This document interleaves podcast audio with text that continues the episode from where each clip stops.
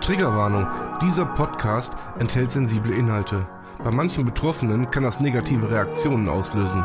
Bitte sei achtsam, sollte dies der Fall sein. Die Gedanken kreisen frei an jedem gottverdammten Tag. Emotionen kochen hoch bei jedem Wort, was ich nicht mag. Ich will niemanden verletzen mit den Worten, die ich sag. Und macht der Kobold in meinem Kopf so weiter, seht ihr mich schon bald im Sarg. Der Mensch in meinem Spiegel, ich hasse ihn so abgrundtief. Ich werd ihn auch nicht los. Mein bester Freund im höchsten Tief, den Absprung schaff ich leider nie. Denn ich bin so krass naiv. Auf meine Krankheit passt hier auch kein Adjektiv. Border allein. Der Podcast eines Depressiven.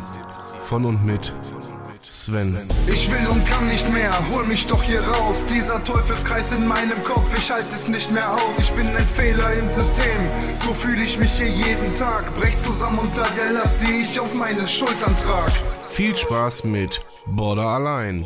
So, ihr Lieben. Ich komme zum letzten Teil. Wir sind ja praktisch in der Situation in meinem damaligen Kinderzimmer gewesen. Das habe ich mir gedacht. Wie jetzt in der, in der letzten Folge erwähnt, hat er mir dann Jahre später gesagt, so von wegen, ja, ich wusste das immer, ich wusste nicht, was ich tun sollte. Das habe ich ihm auch nicht krumm genommen. Ich habe erst viele Jahre später gewisse Verhaltensmuster meines Vaters hinterfragt und auch als ähm, absolut nicht in Ordnung eingestuft aber das bewerte ich neutral, weil er mir gegenüber bis auf so ein paar Sachen immer wohlgesonnen und fair war. Also mir gegenüber war er immer wohlgesonnen und er war immer fair. So. Und ähm, auch in diesen Eskalationsphasen, es gab nur eine einzige Situation, an die ich mich erinnere und ich glaube auch äh, die gab es wirklich nur einmalig, äh, auch aus seinen Erzählungen heraus. Da ist er nach Hause gekommen und ich hatte gerade zu der Zeit kam Buddy Count raus. Ich weiß nicht, wer von euch das kennt, ist auch egal. Jedenfalls wurde mit dem, mit dem Wort Motherfucker wurde äh, herumgeschmissen wie sonst noch irgendwas. Hat mich natürlich voll abgeholt. Ja, das war böse, das war dagegen, das war anti alles. So Buddy Count war anti alles. Das war so, boah, der Cop-Killer und so weiter und so fort. Ja, und mein Vater wollte irgendwas, hat irgendwas gesagt, kam in mein Zimmer und bla, und ein Wort gab das andere. Ich so, boah, du alter Motherfucker, geh mir nicht auf den Sack. Da ist er, ich, ihr müsst euch vorstellen, der hatte immer diese Anspannung. Was ist hier passiert? Und er kam auch mit dieser Anspannung zu mir ins Zimmer. Da hat er das einzige Mal aus wirklich aus Ohnmacht zugeschlagen. Und ich habe sofort, sofort mit der Faust zurückgeschlagen. Sofort habe ihm ein Stück Schneidezahn rausgeschlagen und danach haben wir uns angeguckt, sind weinend, sind wirklich, sind uns weinend in die Arme gefallen äh, und haben uns geschworen, das passiert nie wieder. Das war das einzige Mal, woran ich mich erinnere, wo es wirklich, wirklich zum, zum Äußersten zwischen mir und meinem Vater kam. Weil der einfach nicht mehr weiter wusste. Ja, und ich in der Anti-Alles-Haltung war. Alles war scheiße.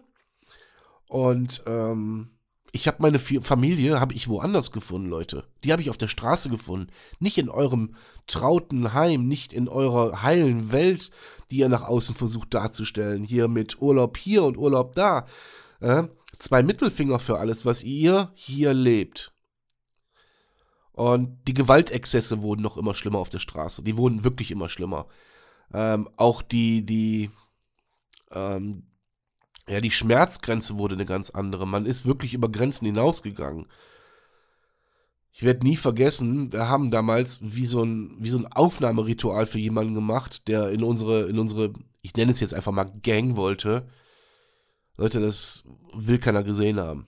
Ja, das will, ich werde das hier auch mit Sicherheit nicht ausführen. Mit Sicherheit nicht, weil es einfach, weil es mir auch äh, erstens mal extrem peinlich ist, was da gelaufen ist. Weil das war eine, das war wirklich ein Gewaltausbruch, äh, wie es schlimmer nicht mehr geht. Wirklich nicht. Wirklich, wie schlimmer nicht mehr geht. Das war aber unser täglich Brot. Das war tatsächlich unser täglich Brot. Und mein Weg zu der Zeit, der war vorprogrammiert. Der war, es war klar, wo es enden wird. Es war ganz klar. Es wurde mir natürlich auch immer wieder gesagt, wo es enden wird, aber mal im Ernst. Man war mal im Polizeigewahrsam, jo. Dann hat man Sozialstunden gekriegt, jo, da hat man mal einen Spielplatz aufgeräumt. Dann äh, musste man das erste Mal zum Jugendamt, ja. Ein Ohr rein, ein Ohr raus. Ähm, und dann kamen die ersten Verhandlungen. Äh, ich weiß noch ganz genau, es waren drei Verhandlungen wegen besonders schweren Landfriedensbruches und Körperverletzungen. Äh, und dreimal hat mich der Richter freigesprochen oder musste mich, musste mich gehen lassen, sagen wir es mal so, weil äh, ich nicht erkennbar war. Das war zu den Zeiten, damals waren die, äh, die Schläger im Stadion noch vermummt äh, mit, mit Halsbändern, ähm, Halstüchern und Sonnenbrillen, Kapuzen und so. Und ähm, da war es noch nicht so, dass wirklich alles immer Video überwacht war von der Polizei, was in den Stadien abgeht, was heutzutage Usus ist, gab es damals so noch nicht. Man kannte auch die Polizisten alle noch äh, persönlich. Äh, außerhalb des Stadions hat man sich gegrüßt und hat miteinander gequatscht. Äh, aber egal. Äh, es gab drei Verhandlungen, es gab drei äh, Freisprüche dann. Und ich werde nie vergessen, wie der Richter zu mir sagte, sehe ich sie noch einmal in meinem Gerichtssaal und ich kann ihn nur annähernd irgend etwas nachweisen, verspreche ich sie, verspreche ich Ihnen, buchte ich sie ein. Es hat dann anderthalb Jahre gedauert. Ich war nochmal bei ihm im Gerichtssaal. Natürlich bei ihm. ähm, er hat sein Versprechen wahrgemacht. Er hat es wahrgemacht und das in einem völlig überzogenen Maß, in seinem, in einem, da selbst der Staatsanwalt damals geguckt hat, damals geguckt hat und hat gesagt, äh, bitte? So, weil er weitaus weniger gefordert hatte. Er hat sein Versprechen wahrgemacht. So. Ähm, darauf gehe ich auch gar nicht näher ein. Das ist, ähm, das ist jetzt auch alles zu weit nach vorne. Vielleicht mache ich das irgendwann in einer anderen, äh, in einem anderen Vierer-Format, in einer anderen, keine Ahnung, in einem anderen Format halt. so. Warum erzähle ich euch das eigentlich alles? Natürlich zum einen, damit man nachvollziehen kann, wie Borderline, wie eine psychische Erkrankung in den Kindestagen ausgelöst werden kann. Das ist eigentlich der Hauptgrund, warum ich das erzähle. Deswegen erzähle ich auch meinen Werdegang bis zu, der, bis zu dem Punkt, wo wir jetzt sind. Ähm, und jetzt will ich das alles mal so ein bisschen in den Kontext bringen, in Zusammenhang bringen. Wenn man so groß wird wie ich und man es eventuell psychisch nicht so gut verpacken kann wie andere, hat man ein Problem. Man wird hinterher, egal wie alt man ist, und damit meine ich egal wie alt man ist, und damit meine ich auch Stand jetzt, man wird immer wieder in kindliche Verhaltensmuster fallen. Man wird immer wieder, äh, wenn man Episoden hat, Zustände hat, ähm, versuchen, Schutz zu kriegen.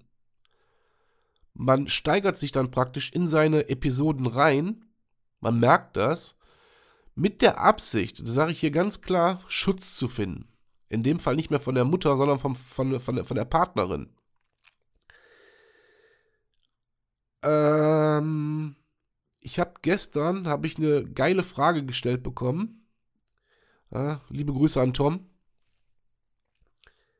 Was ist eigentlich, wenn Fremde bei dir sind, wenn die bei dir zu Besuch sind und du bekommst so einen Zustand oder du kriegst so eine Attacke?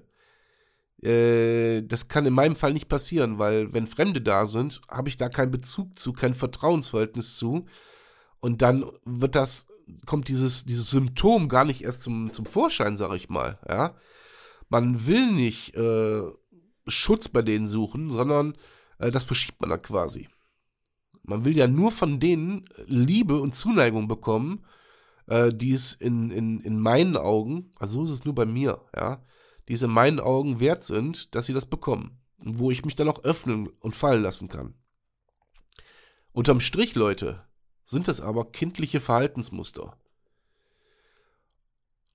die einem gestandenen Mann mit 47 immer wieder äh, das Genick brechen, immer wieder einen Stolperstein darstellen äh, und ein fast täglich mittlerweile ähm, begleiten. Und wenn dann solche Sachen wie Verlust eines Menschen bei mir vorkommen, da verfalle ich in Muster, die sind für, selbst für mich nicht mehr zu ertragen dann in dem Augenblick. Weil was gibt Schlimmeres, als in ein kindliches Muster zu verfallen mit der Angst, alleine gelassen zu werden? Versteht ihr, wie ich meine? Ähm, das ist noch kein Bestandteil meiner Therapie, aber es liegt auf der Hand. Für mich liegt es auf der Hand. Und auch hier bin ich von der Schuldvergabe weit entfernt.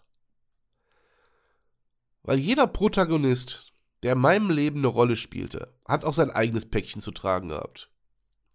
Wir sprechen hier nicht über Fairness. Mir gegenüber, wir sprechen auch nicht über Fairness anderen gegenüber. Ich war da auch sicherlich nicht fair anderen gegenüber. Nur weil ich krank bin, habe ich nicht das Recht, anderen weh zu tun. Oder andere äh, vor den Kopf zu stoßen. Oder äh, keine Ahnung. Wisst ihr, was ich meine? Dessen bin ich mir völlig bewusst. Auch ich habe genau wie meine Mutter kein Recht der Welt, anderen Menschen weh zu tun. Ich habe kein Recht, weder physischen noch psychischen Druck anderen Menschen gegenüber auszuüben. Es ist keine Entschuldigung, dass ich krank bin. Das ist keine Entschuldigung. Das ist eine Erklärung. Aber wie's, wie heißt das so schön? Äh, auch vor Gericht, Unwissenheit schützt vor Strafe nicht. Äh, das ist völlig richtig.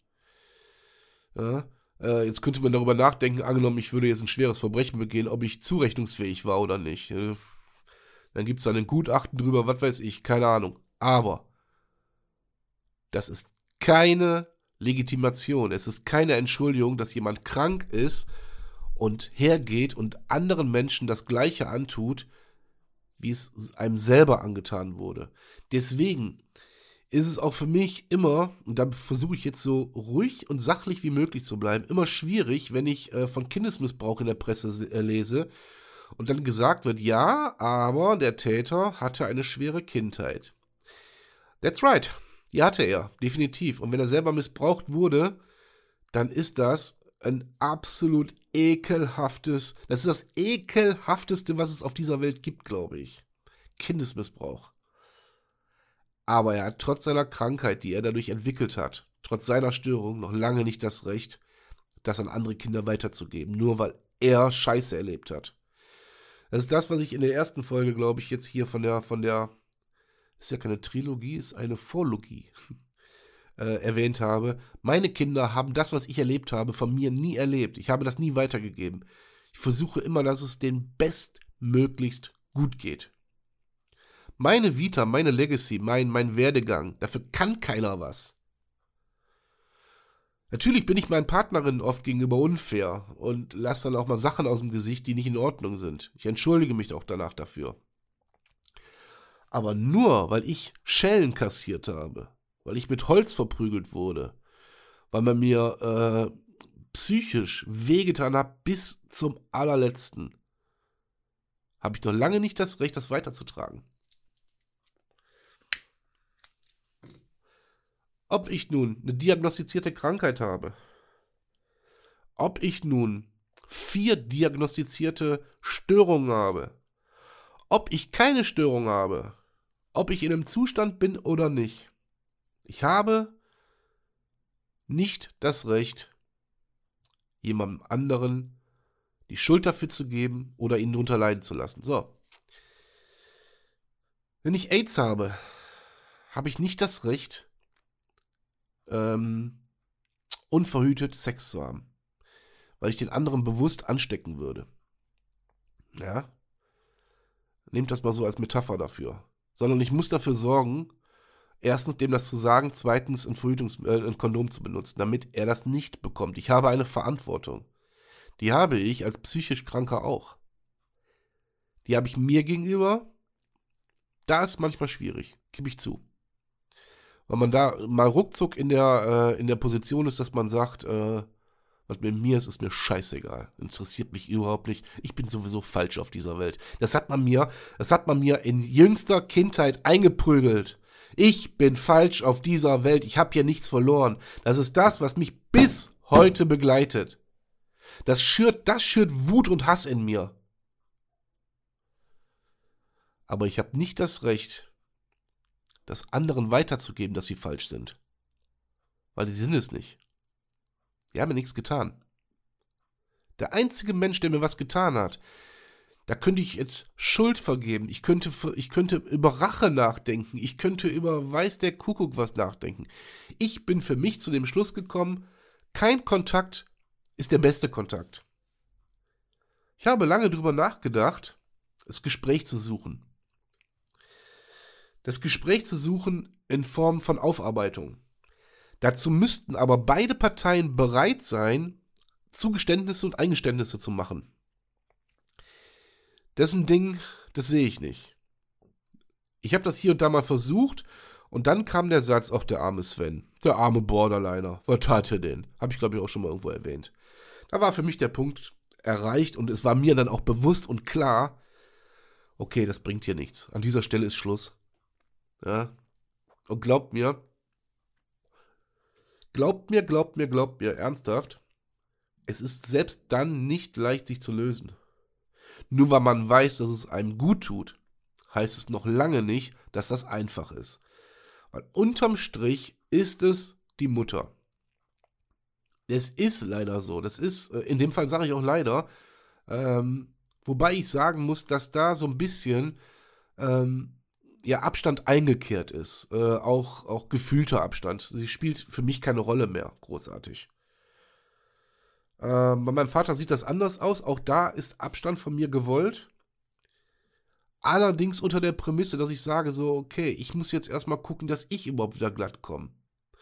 Um mich mit Dingen auseinanderzusetzen. Was hast du damals äh, ja getan, was ich im, im Endeffekt abbekommen habe? Was hast du da getan? Weil die, das ist eine Tat gewesen, die verwerflich ist. Ja.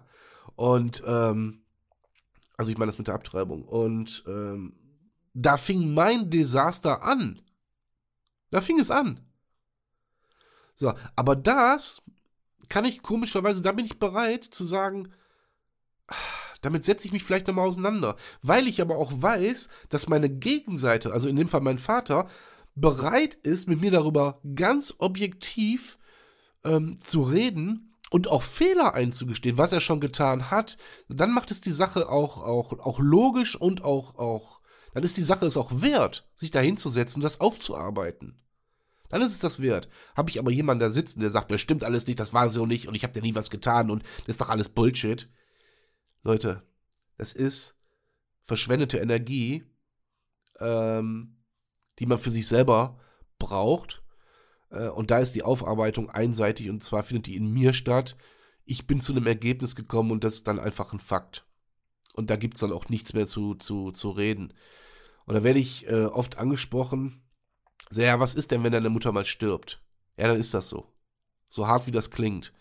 Der Tag macht es dann nicht, nicht, nicht schlimmer ähm, als alle anderen Tage davor. Weil es ändert sich für mich nichts. Der Mensch ist nicht mehr da. Und ich habe in meiner, in meiner Wahrnehmung, das sage ich ganz bewusst in meiner Wahrnehmung, für mich alles dafür getan, immer wieder für ein gutes Verhältnis zu sorgen oder äh, es zu wollen. Aber auch immer wieder, immer wieder, mein ganzes Leben lang, einfach Arschtritte kassiert. Wirklich Arschtritte. Heftige Arschtritte. Wenn es dann mal äh, wieder so weit war. Komischerweise, wenn es ihr mal schlecht ging, nach der Trennung von meinem Vater zum Beispiel, oder nach, äh, nach ihrem Martyrium mit ihrem mit ihrem Ex-Freund, mit dem sie, glaube ich, auch wieder zusammen ist, der äh, da auch Psychoterror betrieben hat. Da ist sie komischerweise zu mir gekommen und hat Schutz gesucht, den ich auch dann gewährt habe. Ich habe ihr den auch gegeben. Ja. Ähm, um danach wieder in den Arsch getreten zu werden. Und von da aus ist, von daher ist für mich diese Situation gar nicht denkbar, sich damit nochmal auseinanderzusetzen, mit ihr gemeinsam, weil es bringt einfach nichts. Das vergebene Liebensmühe. Ja. Ich habe aus meiner Familie habe ich noch ganz andere Aussagen dann bekommen, die das Verhalten meiner Mutter noch darüber hinaus erklärt haben, auf die ich hier jetzt nicht eingehen werde, weil ich dafür für absolute Unruhe sorgen würde. Das will ich nicht. Ja. Und von daher würde ich sagen, dass diese Vorlogie hiermit auch abgeschlossen ist. Ich habe euch jetzt praktisch aus meinen ersten 17, 18 Lebensjahren erzählt. Ich habe versucht, euch näher zu bringen. Habt ihr eigene Kinder? Äh, versucht es anders zu machen, als ihr es erlebt habt. Wenn es denn, wenn es irgendwas gab, was ihr erlebt habt. Ähm, habt die Einsicht, dass was, was man euch angetan hat, dass man das andere nicht antun darf. Man hat das Recht dazu nicht. Wie gesagt, es mag der eine oder andere sagen, ja, das, was der erlebt hat, okay, war nicht ganz, war nicht ganz sauber, war nicht ganz koscher, äh, aber mir und mir, mir ist das und das passiert. Leute, nochmal, jeder trägt seinen eigenen Rucksack und hat seine eigene, seine eigene Story. Ja, seine eigene Geschichte, mit der er klarkommt oder eben nicht. Bei vielen Borderlinern zum Beispiel ist es so, die sind weder missbraucht noch geschlagen worden, sondern es gab ganz andere, ganz, ganz harmlose Auslöser. Ich hoffe, ich habe damit so ein bisschen für, ähm, ja, für, wie soll ich sagen, also ein bisschen Aufklärung nochmal betrieben, was passieren kann. Nicht, was passieren muss, sondern das, was mir passiert ist, was wahrscheinlich daraus resultiert ist und so weiter und so fort. Ihr habt einen ziemlich intimen Einblick in meine Legacy bekommen. Ich habe damit auch kein Problem. Solange es irgendwem hilft und auch mir hilft, ist alles cool. In diesem Sinne bedanke ich mich wirklich recht herzlich für eure Aufmerksamkeit. Ich bedanke mich recht herzlich dafür, dass ihr euch den ganzen Kram hier angehört habt. Und ich bedanke mich auch dafür, wenn ihr hergeht und darüber nachdenkt. Ja, und sagt, oh, vielleicht kann ich an mir was ändern. In diesem Sinne, macht es gut, bleibt gesund, bleibt stabil. Euer Sven.